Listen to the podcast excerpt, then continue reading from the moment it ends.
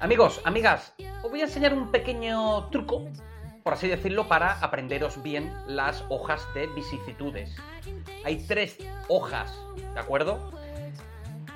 Preventivo, rosa. ¿Por qué? Porque lo ve todo color de rosa, porque es preventivo o preventiva, no ha sido condenado, así que pues ve la vida color de rosa. Para los preventivos, hoja de vicisitudes de color rosa. Ya ha penado, ya está penado, penada, ya ha caído sentencia firme. Ah, se pone amarillo, son la hoja amarilla, ya se ha puesto amarillo. Amigo, amiga, ya se le ha complicado la cosa. Ya no es de rosa como preventivo, ahora es amarillo. Y una vez que ya está en prisión, la hoja de vicisitudes penitenciarias será de color azul. Recordad, preventivo, rosa, maravilloso.